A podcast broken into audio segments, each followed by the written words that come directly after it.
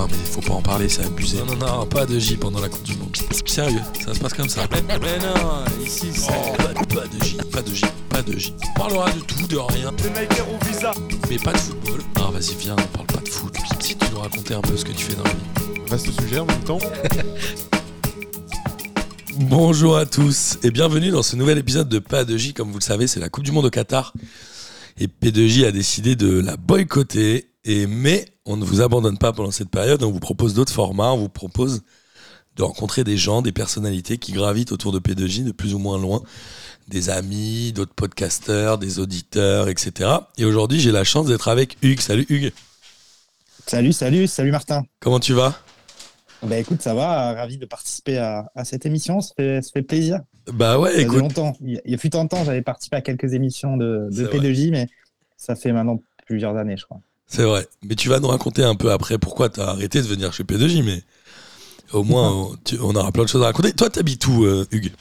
Moi, j'habite à Nancy. Tu habites à Nancy. Et qu'est-ce que tu fous à Nancy? Bah, Nancy, euh, je suis. En fait, moi, je ne viens pas du tout de Nancy ni de l'Est c'est que avant de, avant de rencontrer l'amour de ma vie, je, n'étais jamais allé dans l'Est. Et, Comme beaucoup de gens. Je suis un peu, euh, je suis un peu exilé. Euh, euh, bah, je, suis allé aménager avec ma femme à Nancy, elle est Vosgienne et j'habitais Nancy. D'accord. Et du coup, tu l'as. Mais, tu, fais quoi à Nancy comme boulot, par exemple? Eh ben, moi, je fais, je suis maître d'ouvrage. En fait, je fais construire des, des, bâtiments, des choses comme ça. Euh, pour un, client particulier. Donc, je fais construire, soit je réaménage des bureaux, je construis des. Ça peut aller à installer des bornes électriques, des parkings, des zones euh, où je, fais aussi de la conformité environnementale sur des, installations industrielles, etc. Ok. C'est intéressant ou pas comme taf? C'est intéressant.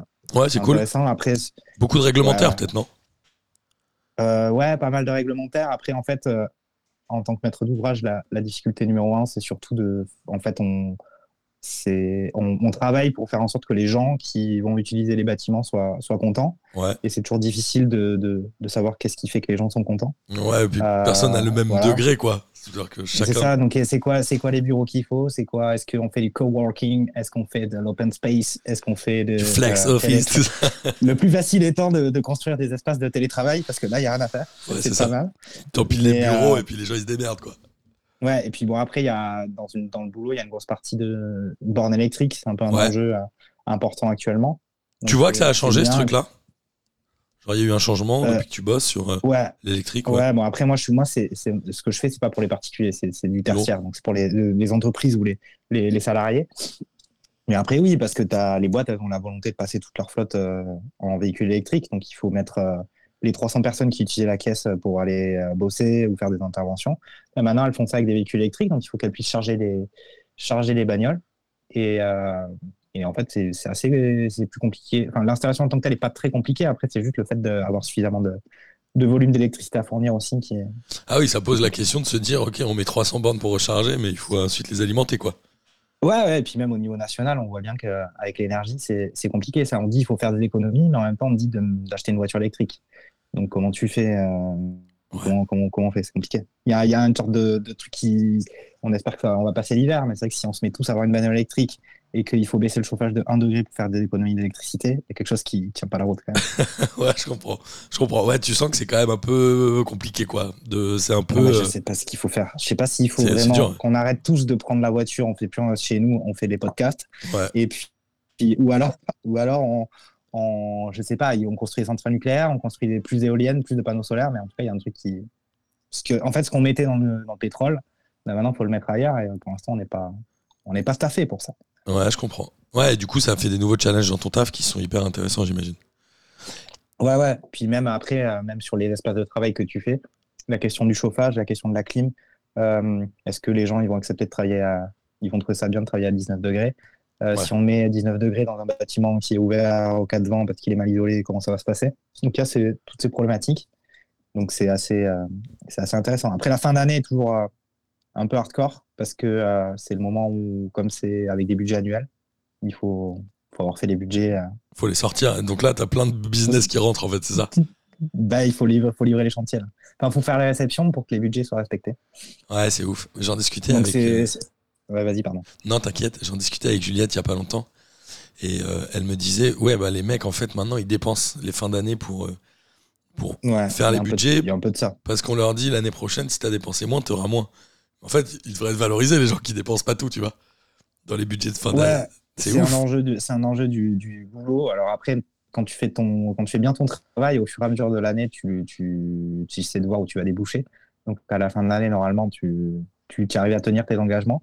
Mais par contre, c'est vrai qu'un budget qui est, qui est fait, si tu ne consommes pas l'argent, l'année d'après, pour le, le faire et le construire, tu le fais à partir de ce qui a été fait les années précédentes. S'il y a eu moins, bah, tu vas pas avoir plus. Enfin, Ouais, c'est presque pas logique.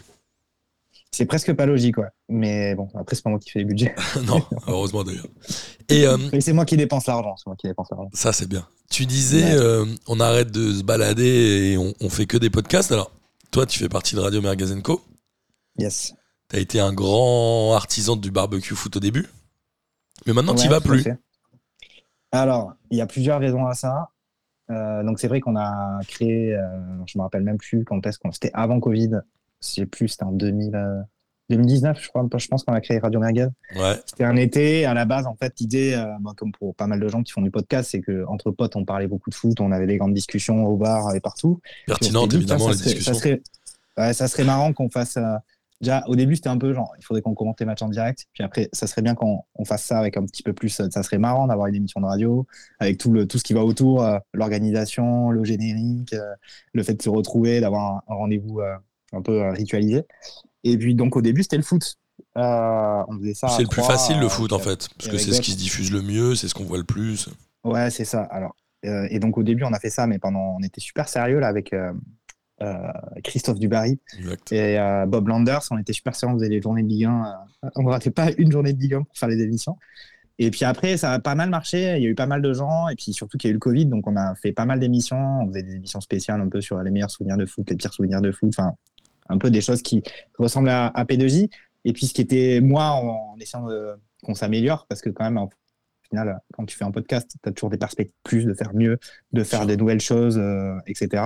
Mais j'avais fini par écouter P2J. J'étais tombé euh, vraiment par hasard. Et puis, j'avais, euh, je vous avais contacté. euh, et puis, c'était comme ça qu'on s'était un peu lié d'amitié d'une certaine manière. Exactement. Et qu'on est, on est intervenu un peu chez vous et vous de même. Et puis, il y a eu des ponts, il y a eu des, des gars qui, qui, qui avaient envie de faire encore plus que P2J, de participer aux deux en même temps etc. Donc c'était donc c'était cool. Et puis au final, moi, ce qui m'intéressait aussi, c'était quand on fait le truc à plusieurs. Euh, c'est pas qu'on est c'est pas forcément des désaccord, c'est il y a un moment tu as envie un peu d'avoir ton ton petit euh, j'avais envie d'avoir mon petit truc sur Radio Merguez et puis on s'était étendu, on faisait déjà euh, barbecue foot, on s'était mis à faire barbecue rugby et Ouais. puis moi j'avais mon beau-père était fan de Formule 1 Ok. et euh, après, on a, en dehors de ça, on n'avait pas non plus des millions de sujets euh, en commun, mais c'est vrai que ça, c'était un bon sujet. Puis tu vas voir tes beaux-parents le week-end, il y a le Grand Prix le week-end, et puis au final, tu, tu, fais, tu fais le Grand Prix avec le, avec le beau-père. Ça, Et tu m'étais bien dit, voir. Ça, ça, serait, ça serait cool de faire. euh, eh ben de, voilà, pourquoi pas, barbecue F1. En plus, il pourrait participer. Et puis en plus, euh, j'avais pas mal d'amis aussi qui suivaient la F1. Et donc, moi, j'avais pas forcément suivi de façon ultra assidue euh, sur les. Sur les enfin, il y a 10 ans, j'étais pas un passionné de F1 mais c'était aussi l'occasion de voilà d'avoir une passion commune avec avec mon beau-père et puis de d'avoir ma, ma- ma- mon émission sur Radio Merguez. Et est-ce que ton beau-père, est beaucoup intervenu? Dans... Non, il a, il a pas. Alors bon, après, il y a des choses qui sont il y a des choses qui sont marrantes dans la vie, puis il y a des choses qui sont moins marrantes. Ah, Euh, il avait il, il a eu une très longue maladie et il a fini par il a fini par décéder l'année dernière. Oh, merde, désolé. Donc, Attends, euh, ça, c'est la mais, je, mais je continue. mais non, non, mais c'est euh, d'une certaine manière, tu vois, quand je fais le barbecue à fin, je repense à, je repense à lui et je repense à, aux, aux discussions qu'on avait le, le week-end. Puis euh, ma femme aussi, elle, est, elle, est- elle était aussi, de par cette, cette éducation familiale, fan de F1 d'une certaine façon aussi. Donc, euh, elle, elle est, elle est intervenue une fois. Elle est intervenue une fois. C'est, c'est, euh, moi, je suis Jacques Lafritte sur Radio Merguez euh, sur Barbecue F1 et elle, c'est France Cal. Ok. Mais elle, a moins apprécié? Enfin, elle, elle a pas envie de revenir plus? Euh, en fait, euh, alors, je sais pas comment toi tu, vis ça avec euh, P2J. Euh, Il y a beaucoup de gens qui, sur le papier, ils disent Ouais, c'est cool, je vais intervenir, machin. Puis en fait, quand euh, tu participes ou que tu écoutes, tu te dis Ouais, est-ce que je vais être à la hauteur?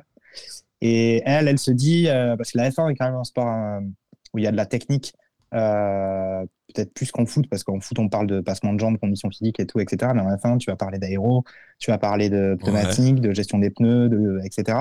Et elle, sur, sur, le papier, elle trouvait ça cool. Et puis, en fait, elle s'est dit que ça prend du temps quand même de, bah de, de, de, savoir tout ça, et etc. Elle s'est peut-être dit qu'il fallait qu'elle travaille un petit peu avant de participer. Et il y a pas mal de gens où c'est comme ça. Alors après, peut-être qu'on a un temps, tu vois, c'est pareil, il faut essayer de s'améliorer. Je me dis, on est peut-être un petit peu trop. Euh, on fait semblant d'être un peu trop, on fait semblant d'être des experts sur barbecue F1. Mais bon, après, on a, on a une petite équipe maintenant avec des gens, enfin, des gens assez réguliers. On, est, ouais, on doit être euh, une demi-douzaine à, de, de, on va dire, de, le cœur de, des, des On une demi-douzaine, ah. on, va, dire, il y a 10 personnes qui tournent sur l'émission. Ouais, ça, alors ça m'amène plein de questions. C'est marrant, j'ai eu une discussion comme ça avec, euh, avec une amie qui m'expliquait qu'en effet, euh, les femmes avaient souvent ce complexe de, de, ce complexe de l'imposteur, comme on dit. Et elle me racontait que dans les offres d'emploi, en gros, quand une femme postulait, elle faisait bien attention à ce qu'elle elle, elle rentre à 100% des missions qu'on lui demande. Ouais, je, je, pense que c'est bien vrai. Et que les cums, ils disent Bon, oh, vas-y, je sais faire la moitié, bon, le reste, je me démerderai. Donc, en fait, ce qu'elle raconte, c'est que. On est plus habitués. Hein. Ouais, c'est ça. Donc, elle disait que globalement, les meufs, bah, quand elles postulent, elles sont vraiment bien pour ce poste-là parce qu'elles font gaffe. Alors que les quemés, souvent, ils s'en tapent. Et je pense que ta femme, peut-être qu'elle s'est dit qu'elle connaît pas la technique, mais est-ce qu'elle la connaît mieux que notre pote Georges qui est chez toi, tu vois? Je sais pas, elle la connaît peut-être pareil, peut-être mieux même. euh, J'ai rien contre Georges. Hein. Non, non, mais il, est, il, est, très bien. Mais euh, écoute, euh, Jean, je sais pas. Euh, après, c'est vrai que dans le milieu du sport, de façon générale, c'est assez masculin, euh, même s'il y a du sport féminin qui commence à se développer. On, en parle souvent avec le foot, euh, mais il y a encore, il y a moins de personnes. Ouais, je suis d'accord. donc, donc après, c'est, c'est voilà. Mais après sur la F1, il y avait aussi, il y, a, il y a une deuxième intervenante féminine, mais c'est vrai que c'est compliqué de. Alors déjà, il faut aussi être lucide, c'est que il n'y a pas non plus, euh, je reçois pas 350 demandes par jour pour participer aux émissions. Ouais, non, c'est pas. Donc déjà, quand je suis compte, là, tu vois, l'année de la saison, c'est cool parce qu'on va avoir réussi à faire une émission après chaque Grand Prix. Ouais. Il y aura toujours eu quelqu'un. Il y a quand même maintenant, maintenant, il y a, ça fait quand même, on va faire 23 émissions cette année. Ouais. Donc c'est quand même, euh, c'est pas rien.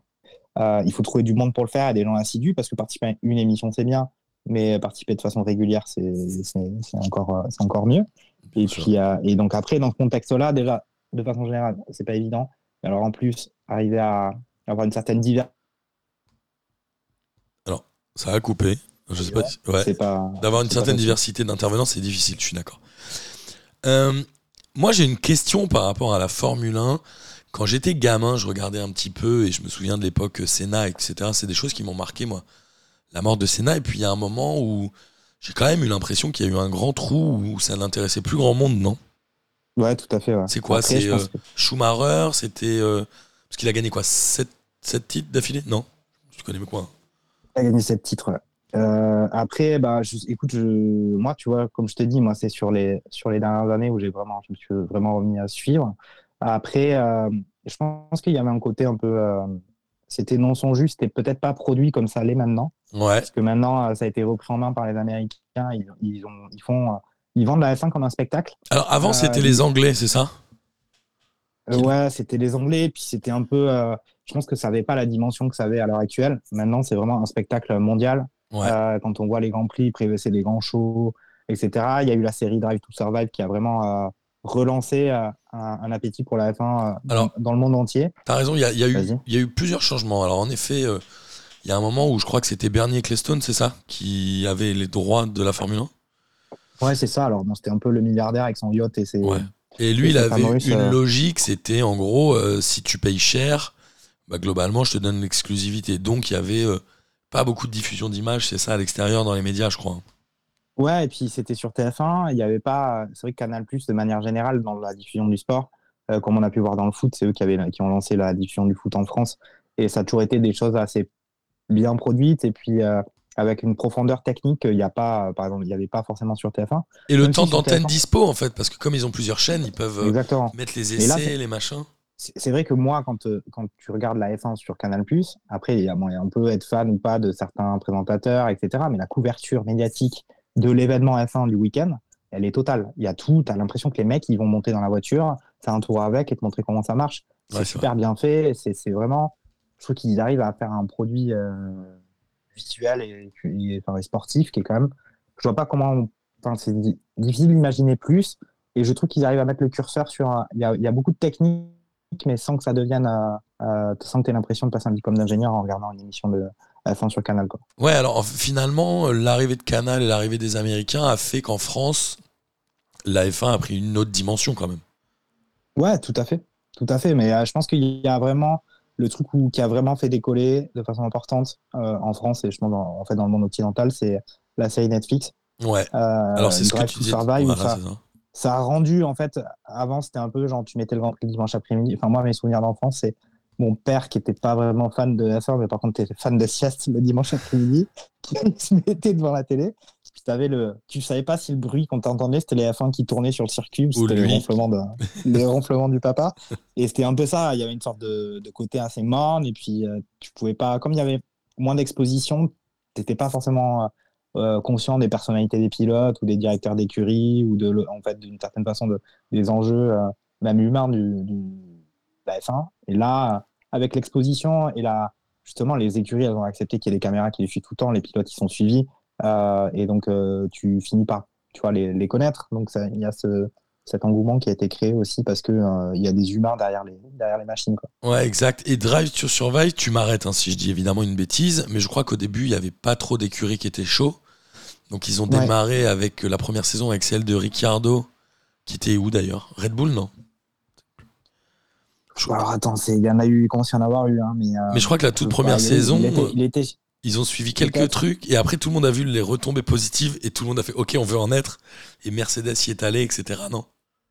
Ouais, alors après, par contre, il faut noter que Verstappen, il n'est pas dedans. Et puis après, bon, bon, après, évidemment, euh, en, en connaissant bien la F1, tu vois, tu sens quand même que c'est entre la réalité et euh, Drive to Survive, il y a quand même pas mal d'écart.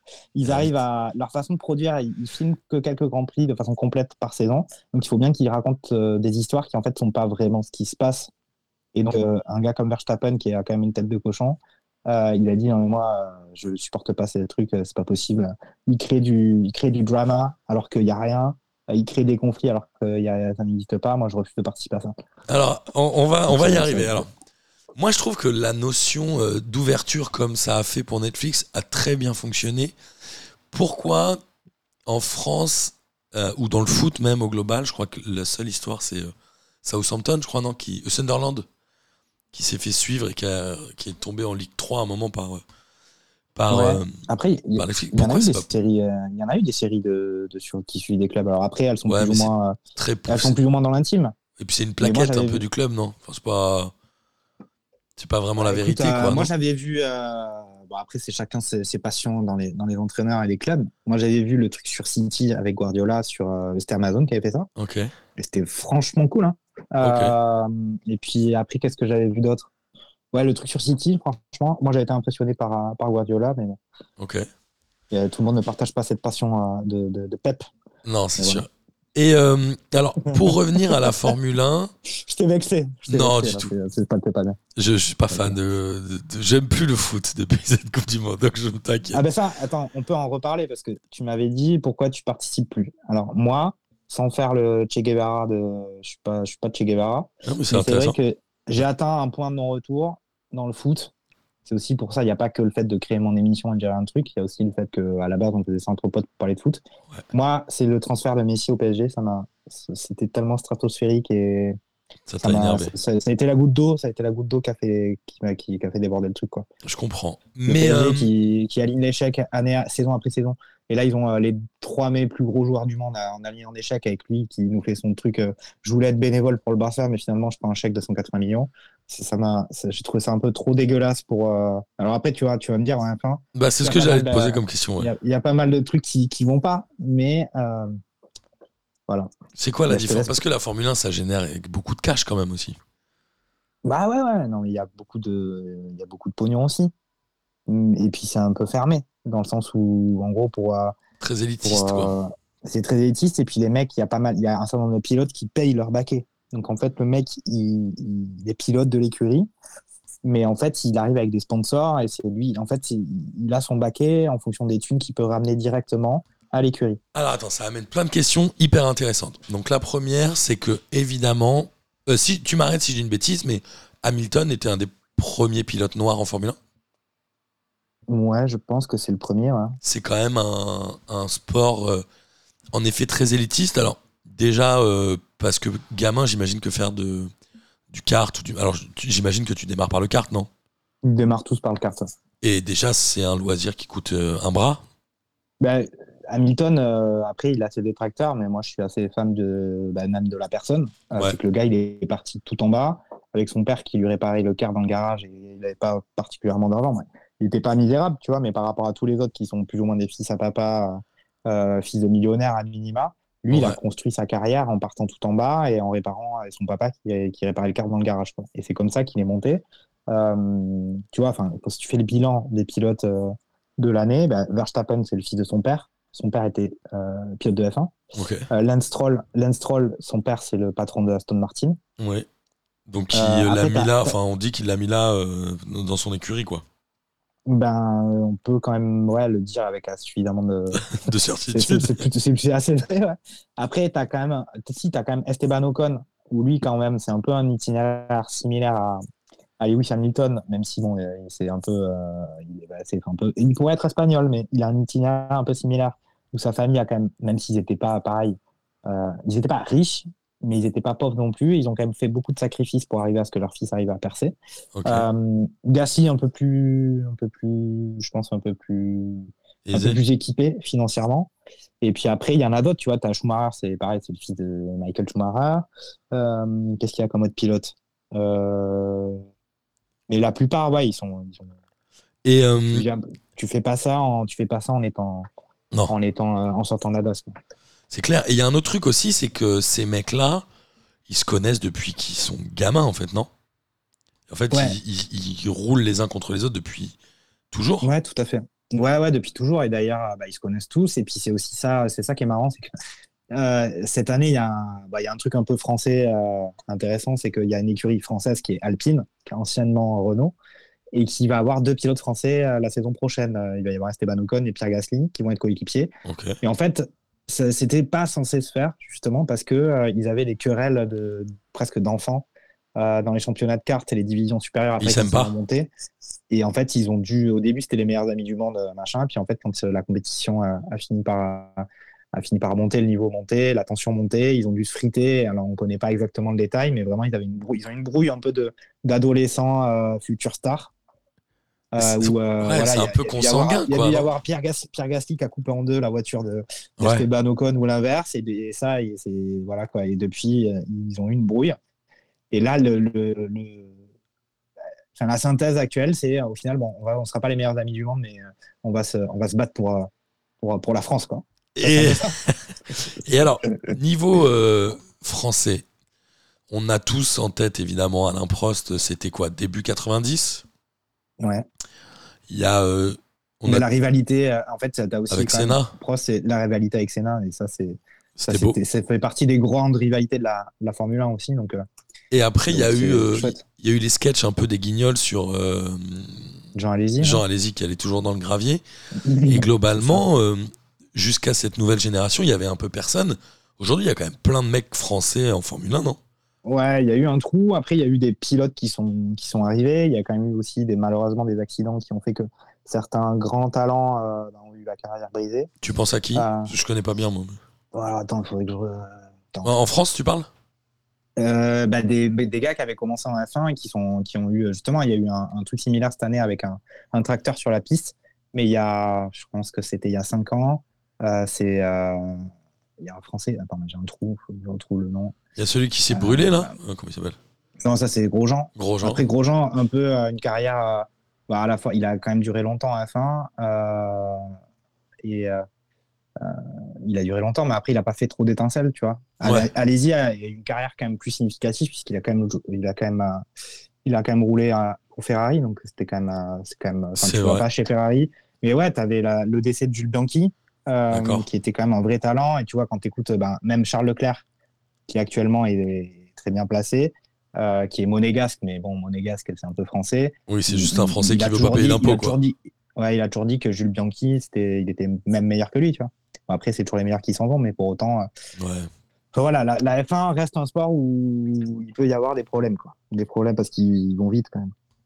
C'est sûr, ils vont très très vite. Euh, alors, justement, euh, la Formule 1 a aussi vachement. Alors, il y a eu un truc, je, je ne sais pas comment formuler ma question, mais il y a un moment où on a parlé tout à l'heure rapidement du désamour des gens pour la Formule 1. Euh, ils ont adapté les règles aussi, non? Ils ont vachement changé les règles. Alors ça, ils ont changé les règles. Après, tu vois, on peut en, en débattre parce que bah, moi qui suis en détail, et on fait des grands débats, comme par exemple sur le, l'attribution du titre euh, de la saison dernière qui s'est joué dans le dernier Grand Prix, Oui. au dernier tour, entre Hamilton et, et, euh, et, euh, Hamilton et Verstappen. Ça, je l'ai vu. Euh, c'est une question quand même de règles adaptées ou pas, euh, qui changent au milieu de la course. Il y a eu un peu des rugby minutes, Ouais. etc. Et, et c'est pas. Déjà l'année dernière, il y a eu pas mal de sujets comme ça, et cette année aussi de nouveau, où euh, ouais, ils ont adapté les règles. mais Il y a quand même des moments où tu as l'impression que euh, le Grand Prix dure 4 heures, et sur les 4 heures, tu as pendant au moins une heure des débats euh, presque juridiques avec des avocats sur l'interprétation des Ouais, règles, euh, la direction de course qui. Et moi, c'est vrai que quand je regarde ça, et je connais les choses, et je, suis, et, et je connais le contexte et l'historique, je me dis, ok, bon, c'est quand même un peu chiant, mais bon, voilà. Et je me dis, quelqu'un qui connaît rien à ça et qui regarde le Grand Prix, tu as l'impression qu'il faut avoir fait, euh, faut avoir le barreau pour, Ouais, comprendre ce qui se passe. C'est un, peu, euh, c'est un peu bizarre. Et je pense qu'il, tout comme il y a plein de sports où ils sont amenés à évoluer, euh, par exemple le rugby, où ils font évoluer les règles pour euh, essayer de préserver la santé des joueurs, Ouais. euh, en F1, il faut, il- je pense qu'ils vont faire évoluer les règles pour que ça soit plus compréhensible. Euh, c'est comme le Grand Prix qu'ils avaient fait l'année dernière, où ils ont fait juste deux tours derrière une voiture de sécurité, ils ont quand même attribué euh, les points. Il y a plein de choses où c'est encore un peu sur ces aspects-là en construction. Parce qu'avec le, le fait de l'exposition médiatique qui augmente, ils sont quand même obligés d'avoir l'air un peu, un peu sérieux et sûr. compréhensible. Que ça ressemble pas aux petits arrangements entre amis euh, comme pour l'attribution de la Coupe du Monde au Qatar. tu vois. Ouais, je vois, je vois tout à fait de quoi tu veux, de quoi tu veux parler. Mais euh, aujourd'hui, quand tu es en Formule 1, globalement, une écurie ne peut pas tout faire, on est d'accord? Elle doit euh, pas changer ses moteurs. Il y a pas mal de règles comme ça, non? Il y a pas mal de règles. ouais. Ben, comme par exemple, tu fais. euh, en fait, dès qu'ils passent en, en mode qualification, euh, ils sont, par exemple, c'est une règle parmi d'autres, mais ils sont en régime de parc fermé. Alors attends, je veux bien euh, juste, on revienne juste en amont. Globalement, un Grand Prix de Formule 1, tu as le vendredi, tu roules pour te tester sur le circuit. Le Ouais, samedi, tu roules pour savoir à quelle position tu pars. Et le dimanche, Ouais. il y a le Grand Prix. Je fais très vite. hein. Ouais, on va, on va simplifier, ouais, c'est comme ça. Donc Et toi, puis, il y t'as- a- maintenant, il y a eu des innovations quand même où maintenant ils ont, ils ont créé une course supplémentaire, mais on y reviendra plus tard, je pense. Ah ouais? Ouais, la course, la course sprint. C'est pareil, ça fait partie des débats merguez euh, sur, sur Barbecue F1, sur euh, qui trouve ça bien, qui trouve ça pas bien. En fait, ils- ont euh, pour parce qu'en final, les essais libres, ce que tu appelles l'entraînement, c'est diffusé d'ailleurs sur le canal et Ouais. tout, mais rares, rares sont les gens. Donc les essais libres, c'est ceux du vendredi où tu roules pour tester. comme là, ouais, ouais. Et donc au final, euh, c'est diffusé, mais après ça se trouve vraiment, tu vois, c'est un peu les, les, les, grands passionnés qui vont regarder ça. Après, tu as les qualifications le samedi, donc là c'est pour être- avoir le, le placement sur la grille, ce qui est très important en F1. Ouais. Et donc ça c'est intéressant parce que c'est vraiment la performance des voitures et la performance des pilotes un tour, donc il y a un côté un peu trépidant et ça se joue sur des, on va dire sur des runs de un quart d'heure à 10 minutes, 10 minutes. Donc c'est vraiment assez bref, ça dure une heure. Ouais. Et après, tu as la course. Euh, ils ont ajouté, en fait, euh, après, sur, sur trois Grands Prix par- dans la saison, et en fait, je pense que leur volonté, c'est de le faire à chaque Grand Prix maintenant, c'est que entre, tu fais la qualification, ça te donne le, le- le placement sur la grille Ouais. pour une sorte de petite course qui dure 100 km. Ok. Ouais, Que tu fais le donc, samedi ou font tu fais le ils dimanche font les quali- En fait, sur, là, ils- par exemple, sur le Grand Prix du Brésil, c'était le cas. Ils ont fait les ils ont fait juste une séance d'essai libre. Derrière, ils ont enchaîné avec les qualifications le vendredi. Ouais. Ça fait le classement, enfin le positionnement sur la grille pour la course sprint du samedi, une petite course de 100 km. Et après, une fois qu'il y a eu cette petite course, derrière, eh ben, en fonction de ton classement, tu gagnes des points. Tu as quelques points qui sont attribués à l'issue de la course sprint. Et c'est aussi le positionnement pour la vraie course du dimanche. Ok, donc en fait, ça, en fait c'est, un mini circuit qui te permet de prendre des points et de te repositionner sur la grille. Exactement. Et en fait, euh, donc euh, moi, je, trouve ça, je trouve ça un peu idiot, mais bon, c'est mon avis, qui n'engage que moi et pas toute la globalité de la communauté barbecue F1. Oui, juste qu'en fait, évidemment. les gens, on peut trouver ça bien, mais en fait, c'est comme si au lieu d'une course, tu fais deux courses. Et dans ce cas, pourquoi on fait pas quatre courses ou Oui. cinq courses? On fait plein de courses tout le temps. Ah oui, on s'arrête jamais. on s'arrête jamais, on fait des courses tout le temps. pourquoi on s'arrêterait. Vas-y, viens, Mais on voilà. roule. pourquoi on fait pas justement, on arrête les essais libres, on fait des courses à la place des essais libres? Oui, oui. je bah, trouve ça, ça rime à rien. Mais, Donc, euh, euh, mais on, ne- on peut quand même pas enlever ça euh, à la Formule 1. C'est qu'au moment où ils ont vu que ça périclitait, ils ont essayé des choses. Quand Et même, déjà, non ils ont, ils ont, alors évidemment que la F1, euh, y a- on est dans un contexte où évidemment quand on pense à la- il faut penser à l'écologie. Donc c'est vrai que la C'est F1, on dit que c'est quand même un sport où au niveau de l'écologie c'est compliqué. Mais après c'est vrai, c'est aussi un, un sport où les, les constructeurs ils, ils créent de nouvelles choses, des nouvelles, des nouvelles développements sur les voitures, Des nouvelles technologies, Et- ouais. ouais, des nouvelles technologies. Et la F1 là, ils ont une partie, euh, en fait ils ont des moteurs hybrides d'une certaine manière. Ils ont une partie électrique, une partie, euh, une partie thermique. Et d'ailleurs, ben avant, il y avait des arrêts au stand, ils devaient mettre du carburant dans les caisses. Ouais. D'ailleurs, on a toujours en tête des images, d'ailleurs, c'était le père de Verstappen, où tu as la voiture qui prend feu parce qu'ils ont même mis le- les tuyaux euh, pour mettre le carburant et ça prend feu dans le stand. Maintenant, ils font plus d'arrêt pour mettre du carburant, donc ils ont quand même vraiment développé l'efficience des moteurs ils ont une partie électrique. Après, la première émission barbecue F1 qu'on a faite, le premier débat à merguez, c'était quand est-ce que euh, la F1 va devenir euh, électrique Ouais. Et en fait, il y a déjà une formule électrique, une formule E, Formule 1, oui. d'ailleurs qui est, qui est soutenue par euh, Leonardo DiCaprio. Mais ça, ça ne décolle pas trop et je pense qu'en fait, il y, a un- il y a un défaut d'investissement euh, de la part des constructeurs parce qu'il y a quand même des fois où en fait, ils sont obligés de rouler au ralenti pour finir les grands prix. Ouais, ça va moins vite. pas, ça tient pas la distance. Ça va moins vite. Et puis bon, après, on, Dès le départ, ça va moins vite ou c'est en fin de course, ça va moins vite Dès le départ? En fait, ils ont, ils ont, ils, ils brident un peu les capacités de la voiture selon l'évolution des courses. Euh, ils roulent pas à 100% de la, de la capacité parce que sinon, en fait, ils sont limités dans les, dans les, dans les capacités des, des voitures et des batteries. Euh, donc voilà, moi, pour moi, c'est vraiment un défaut de. Je pense que voilà, peut-être ça, ça finira par décoller et je pense que de toute façon, la F1, à un moment donné, faut, faut pas se leurrer. Enfin, tu vois, le débat, on pourrait le faire presque toutes les deux courses. Euh, tout- enfin, toutes les deux émissions barbecue c'est qu'en fait, quand tu vois même là maintenant, on passe à, ils sont à 23 Grands Prix, Ouais. et tu vois l'organisation du championnat. Un jour, ils font un Grand Prix en Australie, après ils vont faire un Grand Prix aux États-Unis, après ils vont faire un Grand Prix à Singapour, après ils vont à Monaco. Il n'y a aucune, tu vois, même dans l'optimisation Des des dates dans le championnat, Mm. ils peuvent très bien faire le Grand Prix d'Italie. Le lendemain, ils vont faire le Grand Prix en Arabie Saoudite, et après ils vont faire le Grand Prix de Monaco. Tu vois, enfin, Ouais, ouais. je te donne des exemples, c'est pas exactement ça, Mais je comprends la dans logique, les, ouais. dans, les, dans les faits, il n'y a aucune optimisation. Et les mecs, au final, bah, tu du transport dans tous les endroits du monde. euh, euh, Et puis mais quand ils y moi, vont, que- euh, ils y vont pas tout seuls, quoi, les gars. Non, ils ramassent une, ils ramènent une armée, quoi. bah, ouais, ouais. Et puis, donc là, avec justement le, le développement, euh, c'est là où ils, ils sont peut-être en train de, de, de tuer la poule aux d'or d'une certaine manière. C'est que à la base, il y avait euh, un certain nombre de Grands Prix. Et là, on est déjà passé à 22 Grands Prix cette saison. Et l'année prochaine, ils en augmentent encore. Et euh, c'est visiblement, c'est pas parti pour, euh, pour s'arrêter. Ouais. Euh, après, ça a été racheté par les Américains. Donc, ils- en fait, ils ont ajouté des dates de Grand Prix américains au calendrier. Et je pense qu'à moyen terme, ils supprimeront des dates de Grand Prix européens. En fait, le, le, on va dire le cœur de la F1 s'est déplacé, a franchi, la, est en train, il est au milieu de l'Atlantique actuellement. C'est quoi, Abu Dhabi aussi, non Beaucoup? Dans les pays. euh, Bah, après, tu as, après, t'as les pays, euh, les monarchies du Golfe. euh, Qui veulent ont- toutes leurs Grands qui Prix, ont- Qui ont des Grands Prix, Arabie Saoudite, Qatar, machin. Bah, là, le, le Grand Prix de la. Enfin, en fait, ils ont. C'est eux qui ont le plus de caillasses. Donc, en fait, ils ont. En fait, c'est comme. Ils achètent, en fait, les dates. Donc, le Grand Prix de la saison, le dernier Grand Prix de la saison, c'est ceux qui valent le plus cher. Et ceux qui ont le plus de thunes, donc c'est eux qui, c'est eux qui les font. Oui, parce que euh, ils se disent que c'est là où le sprint, enfin que le, le titre peut se jouer, donc c'est là où il y aura le plus de monde qui va regarder, quoi. Bah, c'est ceux qui sont les plus, c'est ceux qui sont les plus, les plus regardés. Après là, bon, sur cette saison 2022, euh, le titre, il est, ça fait longtemps qu'il est, est dans est la poche de quelqu'un. Euh, oui, parce qu'elle est pas finie la saison encore là. Si, elle est finie. Bah, à l'heure, où euh, euh, les auditeurs de P2J, euh, de pas de J nous écoutent, ça C'est va ça. finir. ok, parce que ça, ça. ça termine quand euh, Là, le, le, le 20, 20 novembre? Bah, se termine ce week-end là. Ok. Enfin, le, le- ouais, le 20 novembre, c'est ça. Parce que là, on est le. Euh, Oui, pour, pour les gens, on est le 18, on est juste avant. euh, tu as raison de le ça. préciser, c'est important.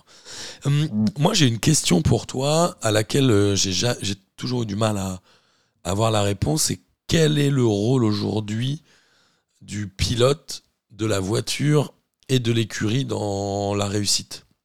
Parce Alors qu'on se dit le mec. l'éternel- On se dit le mec qui pilote. de la F1, ça. Parce que le mec, mais peut-être qu'avec le temps, les machines sont aussi beaucoup plus performantes, etc. C'est-à-dire que maintenant, les mecs, ils arrivent à agir sur le moteur à distance, c'est ça? Avec des ordinateurs, ils règlent les trucs, ils font non?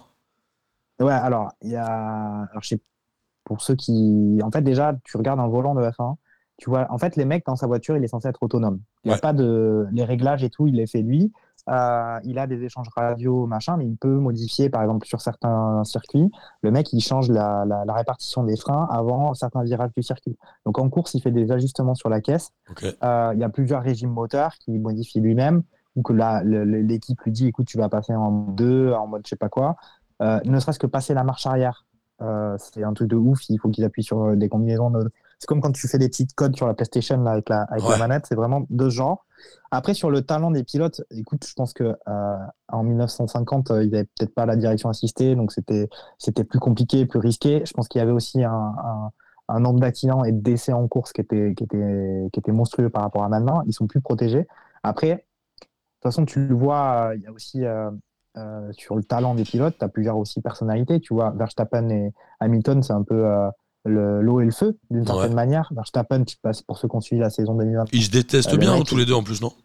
Ouais, ouais, mais c'est des personnalités assez opposées. Et puis je pense que si on, ça rejoint un peu ce qu'on disait au début sur euh, d'où viennent les pilotes. Euh, Verstappen, c'est le fils à papa. Hamilton, il s'est construit toute sa carrière.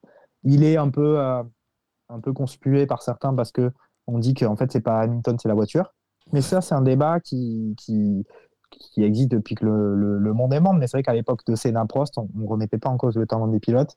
Hamilton, il se fait un peu tailler. Moi, je pense que pour euh, aussi revenir sur euh, un truc un peu moins marrant, c'est je pense qu'il y a aussi le fait que voilà, euh, le mec est noir, donc forcément, il en prend plus dans la gueule que, que d'autres, à mon avis quand même. Il y a un petit fond. Je pense qu'il y a un petit Roland. Ouais, et puis après, bah, tu vois bien que par exemple, euh, les mecs, ils ont la même voiture. Euh, son coéquipier Bottas, la saison dernière, il n'était pas au rendez-vous. Et même, tu prends Verstappen Perez, euh, le coéquipier du champion du monde, son coéquipier, il fait pas le figure à, côté, alors qu'il a les mêmes, les mêmes outils à la base. Quoi. Alors, est-ce qu'ils ont vraiment les mêmes bagnoles? Enfin, comment ça se passe dans une écurie? Parce qu'une écurie, on le rappelle, c'est deux pilotes. Mais globalement, ils sont souvent organisés avec deux équipes séparées, non? Même dans les mécanos, ou pas? Bah, après, euh, ils ont leur team chacun, puis après, tu as une team de développement des voitures qui, qui, est commune. Mais euh, souvent, ce qu'il y a, c'est que c'est le pilote, on va dire, numéro un, qui fait un peu euh, l'axe de développement ou d'amélioration de la voiture. En gros, ils mettent plus d'oseille sur le meilleur pilote et le deuxième. Ou ils développent une voiture qui correspond plus à la volonté et à ce que, ce que veut faire avec la voiture Verstappen. Verstappen est connu pour avoir une voiture qui est vraiment. chez Red Bull, ils ont une voiture qui correspond à ce que veut Verstappen et c'est le pilote numéro 2 qui doit s'adapter à ça. Et c'est pour ça qu'il, au final, euh, à chaque fois, c'est difficile pour lui d'avoir un coéquipier euh, qui s'inscrit dans la durée, euh, puisqu'il y avait Gasly qui était avec lui à un moment donné, qui se fait dégager. Il y avait avant, il y avait Albon, pareil, qui se fait dégager. Et là, il y, a, il y avait Ricardo aussi, mais bon, voilà. Et puis, tu as eu. et là, maintenant, il y a Perez. et même si. Et ça a l'air de mieux fonctionner, même si les résultats de Perez sont quand même nettement moins inférieurs. C'est une carrière un peu Verstappen, non? C'est un peu. Alors, moi, je, voilà, tu vois, moi, je reconnais son talent, mais la, la, personne, je, suis. Enfin, si tant est qu'on puisse. Euh, qui fiche pour juger, comme on dit, mais ça a vraiment l'air d'être un, gros connard. T'es personne pour juger, mais tu l'insultes gratos, c'est beau ça. Euh, gratos. Et en plus, il a piqué la meuf de. Et en plus, il a piqué la meuf d'un de ses coéquipiers, enfin pas de coéquipier, mais d'un de ses confrères à pilote de F1 aussi. Ah ouais? Donc je sais pas comment. Il paraît que Mauro Icardi euh, adore Verstappen du coup. bah, je sais pas, peut-être qu'ils font yacht commun quand ils sont à Monaco, j'en sais rien. Ouais, c'est possible. Euh, ouais, c'est étonnant, mais c'est marrant en fait euh, à quel point aujourd'hui, moi je trouve, il n'y a plus tellement de débats, il y a plus tellement le débat sur euh, sur qui est meilleur. Enfin, vraiment, maintenant on essaye d'opposer des personnalités, tu vois ce que je veux dire?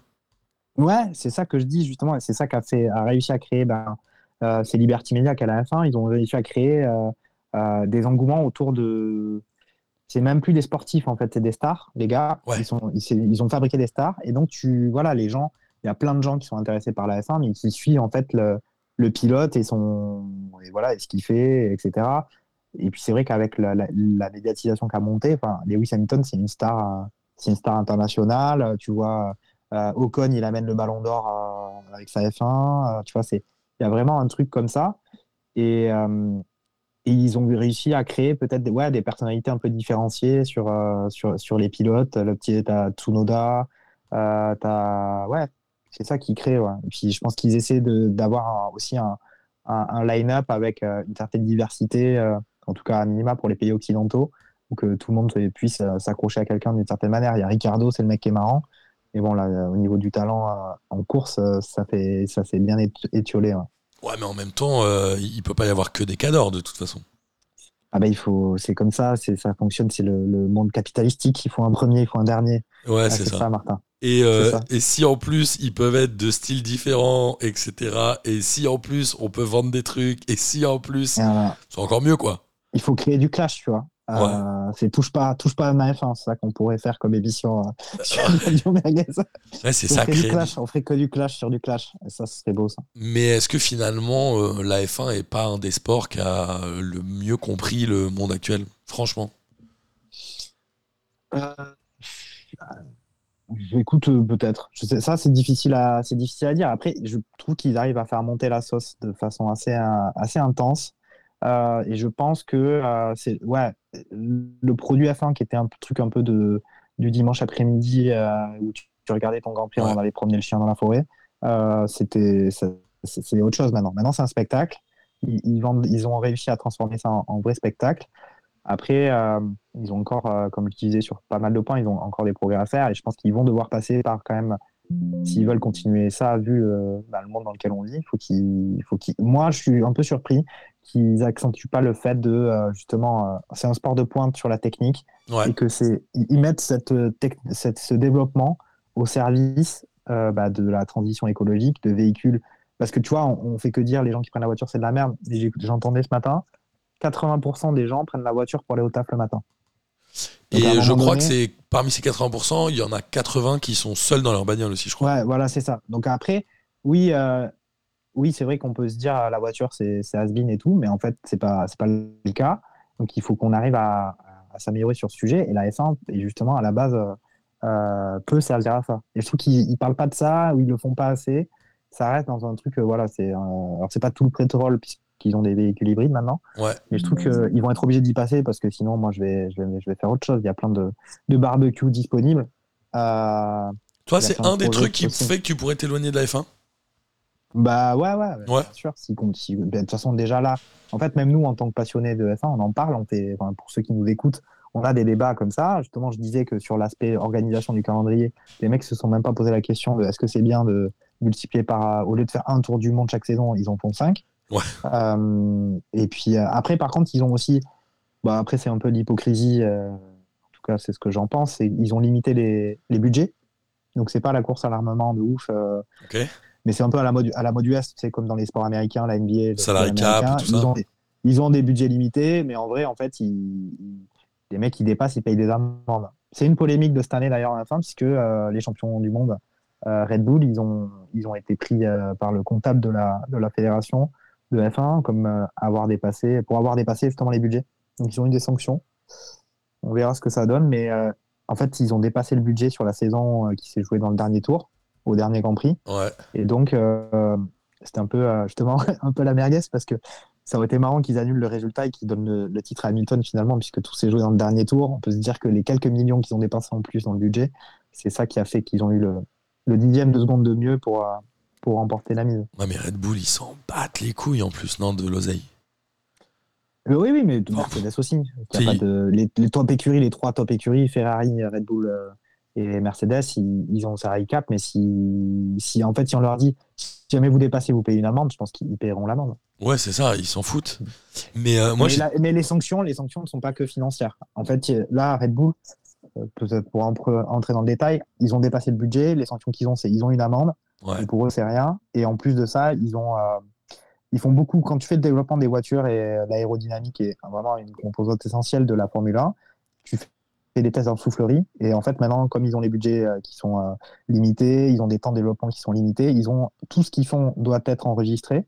Et, euh, et, en fait, les essais en soufflerie, ben, ils, ont, ils sont limités, ils ont 10% de moins que les autres, sachant qu'ils essaient de faire un peu, on va pas dire un rééquilibrage, mais en fait, selon ton classement constructeur, tu as des temps de soufflerie qui sont inférieurs aux autres. Le premier, il a moins de temps de soufflerie que les autres, histoire de pouvoir rééquilibrer euh, euh, le championnat. Mais ça, c'est pareil, tu te dis, c'est ils vont pas, ils vont pas réussir à nous faire croire qu'ils sont communistes quand même, non, de la Formule 1. Non, c'est sûr. Mais euh, et Red Bull, ils ont toujours les deux écuries avec Toro Rosso, non? Avec Alpha, avec Alpha Tauri, ouais. Mais Les, les- les noms changent, mais. c'est pas, final, oui. pas à moitié légal, ça? Bah, il y a pas mal de trucs comme ça. par exemple, tu as Ferrari et Alfa Romeo. Euh, Et tu as pas mal de ponts. euh, et puis même, tu vois, il y a, y a les écuries. Après, tu as les moteurs. Euh, Il y a pas mal d'écuries qui ont des moteurs communs. Donc, par exemple, Oui, parce que j'imagine que des, constructeurs de moteurs de Formule 1, il n'y en a pas 150 sur Terre, quoi. Ouais, c'est ça. Et donc, souvent, on peut se dire que ouais, il y a des écuries qui servent un peu de laboratoire d'essai.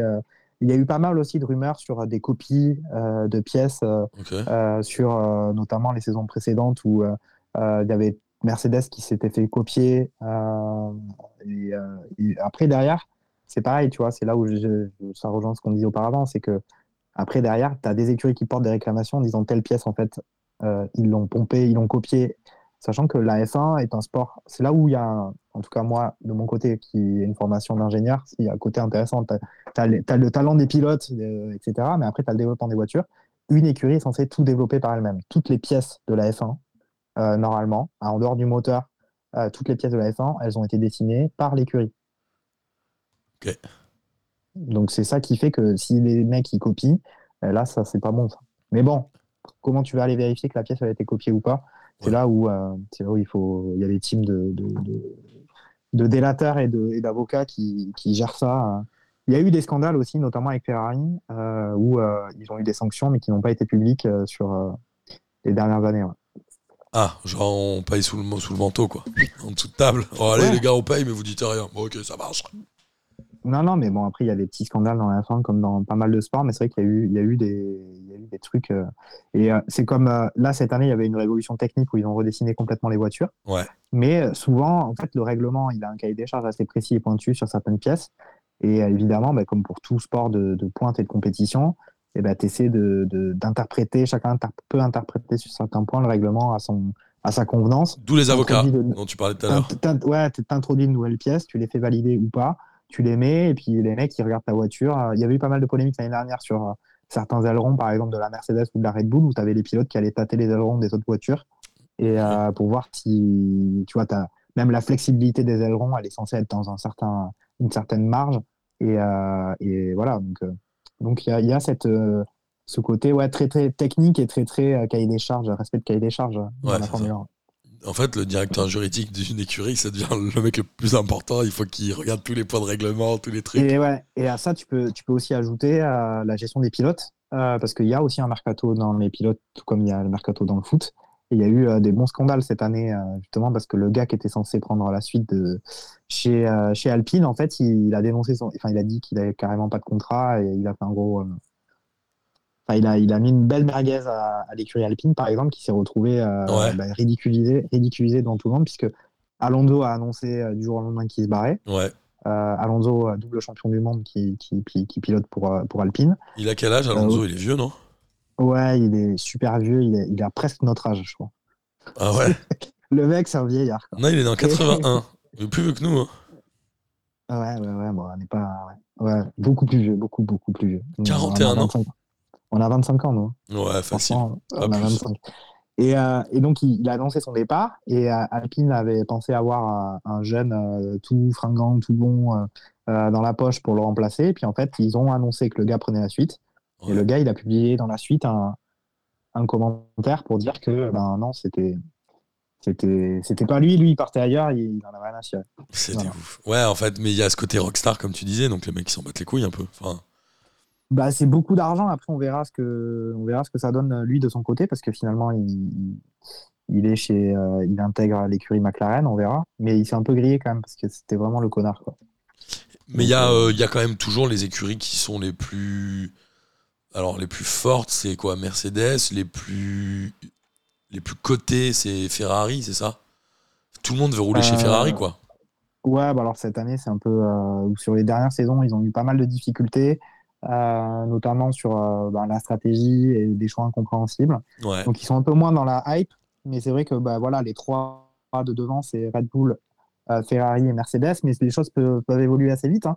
Euh, euh, faut pas oublier que Renault a été champion du monde de F1. Euh, Il y a euh, McLaren, c'est une écurie qui a quand même un, un certain cachet. Williams aussi, même si maintenant il se traîne derrière. Ouais. Après, tu as, des... Après, t'as, voilà, as les écuries, comme tu disais, un peu secondaires. Tu as Alpha Tauri et Alpha Romeo.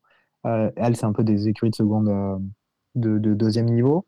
Et puis, euh, et puis après, bon, tu as des arrivées aussi. Tu as Audi qui va arriver en F1, tu as Porsche qui va arriver en F1. On ne connaît pas encore trop les détails de, de ce que c'est, si c'est juste les moteurs ou s'ils vont reprendre les écuries. Euh, c'est, ça reste à consolider. Mais oui, à l'heure actuelle et sur les dernières années, les dernières saisons, c'est, les trois de devant, c'est, Ferrari, Red Bull et Mercedes, avec effectivement euh, Ferrari qui a un cachet particulier, même s'ils sont un peu dans le dur euh, sur les derniers temps. Ouais, ouais, c'est ça. Mais ils, ils jouissent quand même d'une super euh, répute, quoi. C'est ça. Ok. Mais C'est un, peu, un peu plus élégant et classieux que, que Red Bull, par exemple. Ouais, c'est quand même de la boisson énergétique, quoi. C'est pas non plus. Ah, euh, mais Red Bull, tu sais que j'ai regardé, je crois qu'ils vendent quelque chose comme euh, 10 milliards de canettes par an. ou- Je je crois que c'est pas, monstrueux. moi. Pas moi, je, je, je suis Moi pas, non je suis pas trop fan. Moi, Ouais, c'est un moi, je truc prends des de, Amé- moi, je prends des Americanos. c'est un truc à la vodka, c'est un truc avec la vodka dans le Red Bull. C'est le Jägermeister. Le Ça- Jägermeister, je pense. Ouais, ça sert qu'à ça, les, les Jägermeister Red Bull. Mais euh, ouais, ouais, après Red Bull, ils ont une stratégie dans le sport de haut niveau, euh, Ouais. un peu à à fait. sensation, euh, qui est hyper intéressante. Ils font même Mhm. des trucs. La dernière fois, j'étais, euh, je sais plus ce que je foutais. Ça devait être quand le petit dormait pas il y a longtemps. J'étais tombé sur un- une émission sur l'équipe TV sur les championnats du monde les plus improbables. Donc, ils faisaient semblant de suivre plusieurs championnats du monde et il y avait notamment le championnat du monde des avions en papier. Et Je qui est- crois que j'ai. sponsor par Red Bull. Ouais, ouais, ils font pas mal de trucs. D'ailleurs, euh, tu vois, Pierre Gasly qui quitte euh, le giron Red Bull, puisque en étant chez Alpha Tauri, il était toujours euh, Red Bull. Ouais. Euh, il part chez Alpine, il dit Ouais, c'est cool pour la fin, Alpine, mais avec Red Bull, j'avais accès à des trucs incroyables. Ouais, Parce qu'il allait voir, il allait faire de la voltige avec le, le mec qui était le meilleur voltigeur du monde. Il allait faire plein de trucs de ouf, de sport extrême comme ça. Et c'est vrai que, tu vois, ils avaient, ils avaient fait. Red Bull, c'était aussi le mec tu sais, qui, a, qui est sauté en parachute le plus haut du monde. ouais hein. Baumgartner. Euh, depuis, ouais, Baumgartner, c'était un, truc, un événement Red Bull aussi. Et tous les Ils mecs qui font. euh, tous. Ouais, tu sais, toutes les vidéos où tu vois les mecs qui font les écureuils, là, tu sais, je sais pas comment ça s'appelle ce truc. Tu sais, les mecs qui sautent d'avion et ils ont pas de parachute, mais tu sais, ils ont des combis Ah, écureuils, les là. ailes volantes, là. Comment ça s'appelle Et bah, La wingsuit. ouais, c'est ça. Bah, tous les mecs, il y a écrit Red Bull en gros dans le dos, tu vois. Sur toutes les vidéos de ça. C'est ouf. Ouais, ouais, ouais. Bon, après, ça a l'air d'être pareil. C'est c'est de comme sport, malheureusement. mais bon. Ça a l'air Après, ça- euh, ça a l'air fou, hein, par contre. Je pense que tu fais ça, Ouais. t'es t'es déjà barré dans ta tête.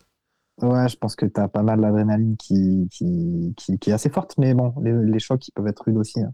Ouais. Mais bon, Mais tu vois, à quel moment tu te dis, ok les gars, euh, je vais sauter, et tu sais, la première fois que tu fais saut-là, tu, dois- tu dois te chier dessus. bah, tu sais, euh, les premiers gars qui ont fait le. le saut- tu sais, tu, vois pas la vidéo avec le mec qui essaie de sauter en parachute depuis la Tour Eiffel, là, en 1900, euh, je sais pas combien, là. non. Bah, il, tape sur Internet. il a quoi? Il a Il y a un, gros sac dans Non, le dos? a- alors, c'était pas un parachute, c'était. Il a essayé de voler, il s'était fait des ailes. Et, essayé de tester in situ son truc. Il a sauté depuis la Tour Eiffel, et puis en, fait, il, il a modérément volé, on va dire. Le mec s'est déguisé en oiseau. Il, est- Le- il avait décidé de, de tester des ailes volantes, et puis en fait, bah, il, il aurait dû commencer moins en haut, je pense. C'est le 4 février de 1912. Et je Voilà, crois. La vidéo existe euh, sur, euh, Ouais. sur, euh, sur, la- sur les internets. hein. Putain, je me suis même retrouvé sur Dailymotion avec ton truc. Waouh Je savais même plus que ça existait encore. Euh, il, avait, il a essayé de sauter avec une sorte de vêtement parachute, figure-toi. Ouais, voilà. Euh, Et donc, il aurait dû avoir pas mal de parachutes de secours en plus, je pense. comment tu, mais comment tu connais ce truc-là? Je sais pas, c'est. Tu vois, peut-être. euh, Je ne sais pas d'où ça vient, mais en tout cas. euh, Ouais, alors je suis en train de regarder la vidéo pour conclure cette émission. Le mec, il, il, il va sauter et il a une espèce de. Je sais pas comment te dire, on dirait une combi de Marie-Antoinette, tu vois, il a des trucs en haut et tout. Il va- et je crois qu'il est mort. hein. Mais tu vois, voilà, il y a des pionniers dans tous les. S'y être pionnier et, et innovateur, c'était sans risque. euh, On serait au courant. La plupart des gens, on reste dans notre petit Oh concours. putain, euh. la vidéo, il tombe par terre. C'est horrible. Le mec, c'est un caillou en fait. Il croyait Ouais, qu'il allait voler, il a fait toujours boum.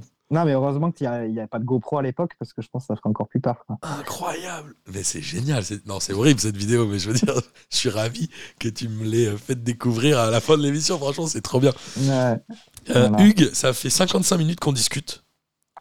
ouais. Ta réunion, euh, ta réunion doit être terminée.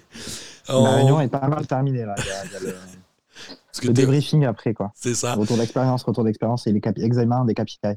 Euh, je, finis maintenant de manière un peu traditionnelle euh, les pas de J en disant, en gros, est-ce que tu as envie de conclure cette émission? La parole est à toi. Tu peux dire ce que tu veux sur le sujet que tu veux en évitant de parler de foot, évidemment. Ok, alors moi, juste euh, au-delà de la. Enfin, chez Radio Merguez, on fait pas mal de trucs. Et moi, j'ai des projets.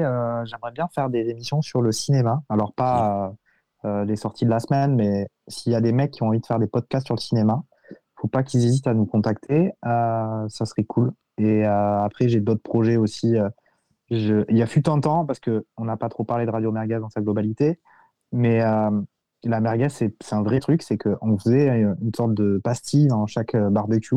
On passait un extrait et les gens devaient deviner ce que c'était. Alors à la base, c'était le foot, mais on l'a fait aussi dans d'autres sports, que ce soit le rugby ou la F1. Et les mecs qui trouvaient, on leur envoyait des merguez. Oui, je me souviens.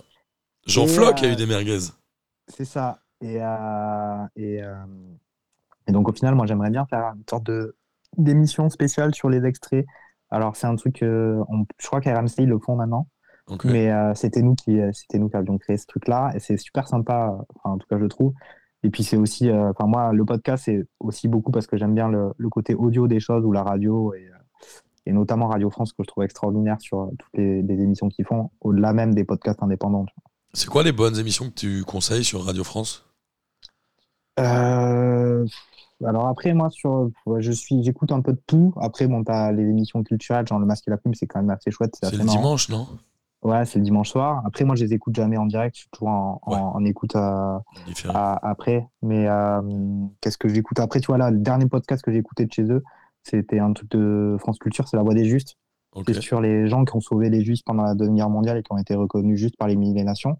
Et euh, ils suivent dix, familles différentes qui ont aidé des gens survivre pendant les heures sombres de notre histoire et, euh, et je trouve ça incroyable et exceptionnel. La enfin, déjà le sujet, mais après la production des émissions et le fait d'avoir ça juste avec euh, du son et des témoignages de personnes, c'est la beauté du la beauté de l'audio et du, du podcast. Quoi.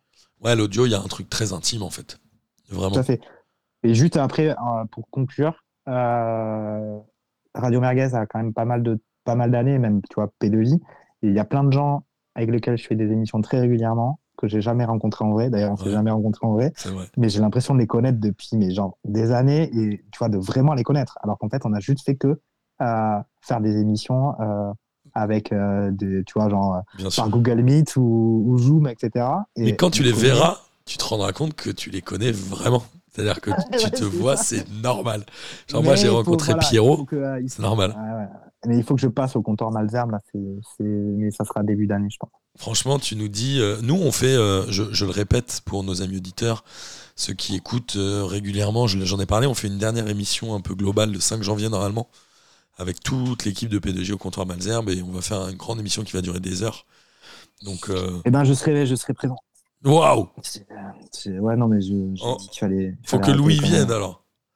Vous veniez eh tous ben, les deux. on, va, tous venir, et puis en plus, ouais, il y aura probablement aussi Bob Landers, tu vois. Je pense que la team. Euh, Moi, je, je sais, c'est qui euh, Bob Landers C'est celui qui a créé Merguez avec toi. Ouais, on était à trois au début, ouais. Et euh, Bob Landers, accessoirement, c'est aussi mon, mon frérot. D'accord. Voilà, tu vois. Mais c'est l'occasion de le voir. Lui, il est à Paris, moi, je suis à Nancy. Donc, bah, franchement, si tu arrives à t'organiser, c'est cool. Et moi, je voulais conclure aussi cette émission. Déjà, je suis ravi qu'on ait parlé de Formule 1 et de podcast, mais surtout, on s'est très vite rendu compte quand on a commencé à discuter ensemble que ça matchait très bien et qu'il n'y avait pas du tout de concurrence. Nous, on a aujourd'hui euh, pas mal de gens qui étaient chez nous qui sont allés chez vous et inversement. Donc mm. les frontières sont très, euh, sont pas du tout étanches. C'est ça qu'on dit, oui. Euh, en, tout cas, je trouve ça trop bien. Et vraiment, moi, j'ai adoré me, me, trimballer dans le monde du podcast parce que j'ai trouvé que des gens trop cool, des gens qui ont une philosophie un peu libertarienne, tu vois. Genre, YOLO, on fait ce qu'on veut. Et ça s'est toujours trop bien passé. Ouais, super. Après, bon, nous, on est un peu. Euh, on est. Enfin, P2J a été un, un, modèle d'une certaine façon pour nous. Enfin, même s'il n'y avait pas le cadre avec la tête de Martin, je sais pas qu'on faisait une émission, mais c'est vrai qu'il arrivé à créer quelque chose comme P2J. Euh, ça pouvait être une certaine ambition parce qu'il y a un côté tellement rafraîchissant et chaleureux euh, dans les émissions de P2J que tu as, as, envie, quand tu fais un podcast, d'arriver à réunir une bande de potes et de, faire, de créer le même, la même atmosphère. Euh, ça fait partie des choses que, d'une certaine manière, on était admiratif, on est toujours ah, admiratif chez, chez P2J. Quoi. Merci, c'est gentil. Bon, Hugues, merci beaucoup. Écoute, Et puis on se dit à très vite. À très vite. Ouais, Ah. sacré lapsus. Ouais, j'avoue, j'avoue, c'est c'est là, il est pas terrible. Allez, bonne journée Allez, à tous. allez, ciao. Salut. Non mais faut pas en parler, c'est abusé. Non, non, non, pas de J pendant la Coupe du Monde. Sérieux, ça se passe comme ça. Mais non, ici c'est. Oh, pas, de- pas de J, pas de J, pas de J. On parlera de tout, de rien, Les makers au visa. mais pas de football. Non, vas-y, viens, on parle pas de foot. Si tu nous racontais un peu ce que tu fais dans la vie. Vaste sujet en même temps.